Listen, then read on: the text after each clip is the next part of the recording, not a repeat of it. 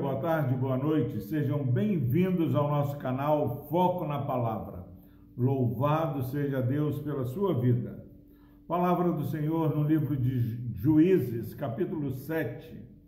Hoje no versículo 4 diz o seguinte a palavra do Senhor: Disse mais o Senhor a Gideão: Ainda há povo demais.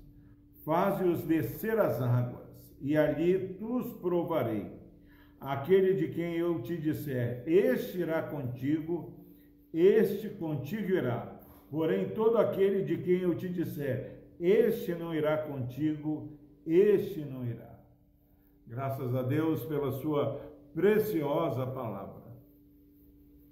Nós queremos é, abençoar a sua vida através da reflexão neste pequeno versículo.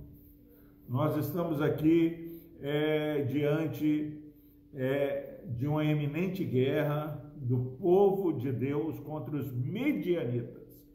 O povo de Deus está conquistando a terra prometida.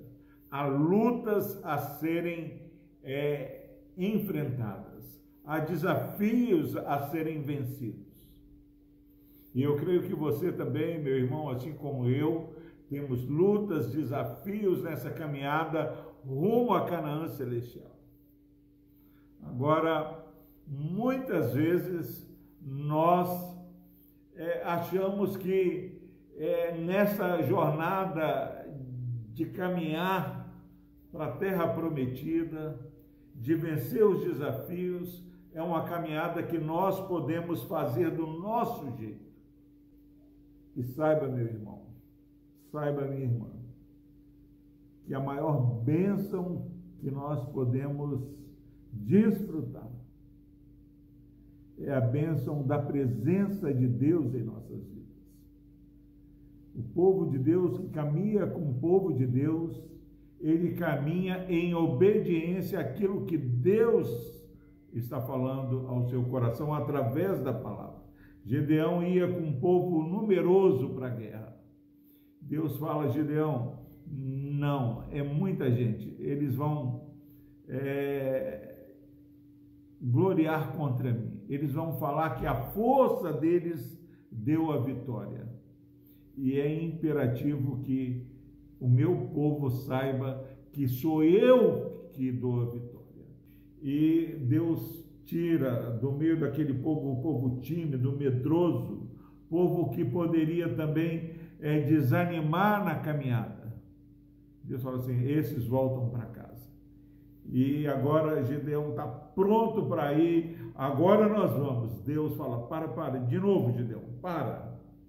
Ainda há povo demais. Não estou entendendo, Senhor. O Senhor já fez uma seleção, nós agora somos é, só 10 mil, 22 mil ficaram. O Senhor está falando que há povo demais, eu não estou entendendo. E Deus fala assim: Gideão, eu sou Deus, eu sei o que eu estou fazendo. Aquele que eu falar vai com você, esse vai com você. Aquele que eu falar, esse não vai com você, não vai com você. Como nós temos apanhado, porque insistimos em não dar ouvido ao que Deus tem. Quantas vezes temos nos associado com pessoas que notadamente são reprovadas pelo Senhor? Que nesse dia você caminhe em obediência. Não ache que você precisa é, ferir os princípios de Deus para ter vitória nesses projetos que Deus tem colocado no seu coração.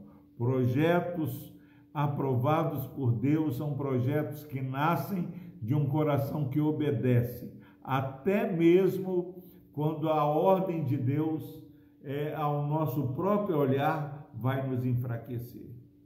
Meu irmão, minha irmã, o que enfraquece não é ah, os pontos fortes que nós levantamos que podem nos dar vitória.